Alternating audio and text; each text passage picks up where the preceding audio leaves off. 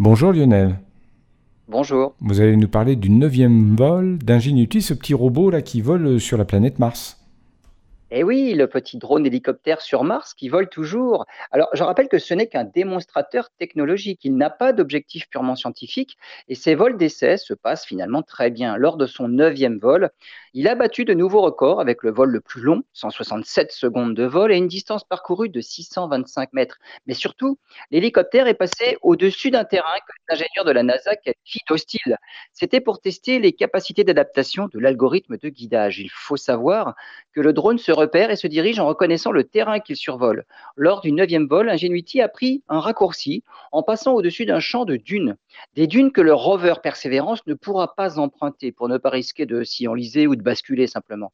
Avec ce raccourci, Ingenuity a pris beaucoup d'avance par rapport au rover sur son parcours. Le rover Perseverance trace sa trajectoire sur le sol de Mars grâce aux images qu'il prend soit lui-même ou alors celles qui sont prises par les sondes en orbite. Les images prises par le drone hélicoptère seraient en fait des images très utiles avec une vision intermédiaire entre la surface et l'orbite. Une reconnaissance du terrain pour rendre le rover encore un peu plus autonome pour se déplacer dans le désert de la planète rouge.